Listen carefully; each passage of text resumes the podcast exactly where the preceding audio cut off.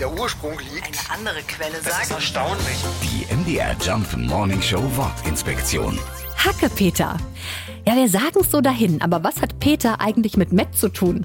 Zur Entstehung des Wortes Hackepeter gibt es unterschiedliche Theorien. Das Wort gilt als mittel- und norddeutscher Ausdruck und wird seit Anfang des 20. Jahrhunderts benutzt. Angeblich ist das Gericht aus gewürztem Hackfleisch um diese Zeit in einer Berliner Kneipe erfunden worden. Und Peter könnte als Synonym für ein arme Leute-Essen benutzt worden sein.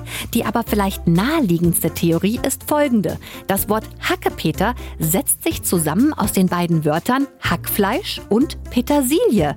Die gehört für viele auch aufs Hacke-Peter-Brötchen. Die MDR Jump Wortinspektion. Jeden Morgen in der MDR Job Morning Show mit Sarah von Neuburg und Lars Christian Kade. Und jederzeit in der ARD Audiothek.